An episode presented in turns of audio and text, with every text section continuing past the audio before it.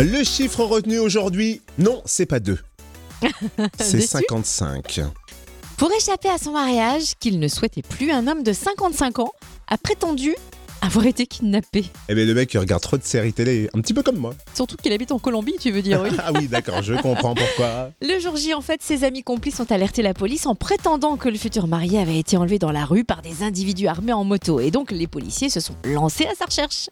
Et alors Ben, la- l'enquête a été de courte durée.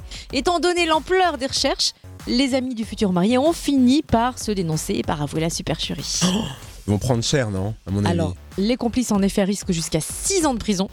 Le futur marié, quant à lui, va être poursuivi pénalement. À défaut de se faire passer la bague au doigt, il se fera passer les menottes au poignet, Oui. à se demander si c'était pas mieux d'avoir la corde au cou. Oula, bah, oh, Finalement. C'est peut-être un peu violent, non Bah, C'est ça quand, quand tu te maries, on dit avoir la corde au cou.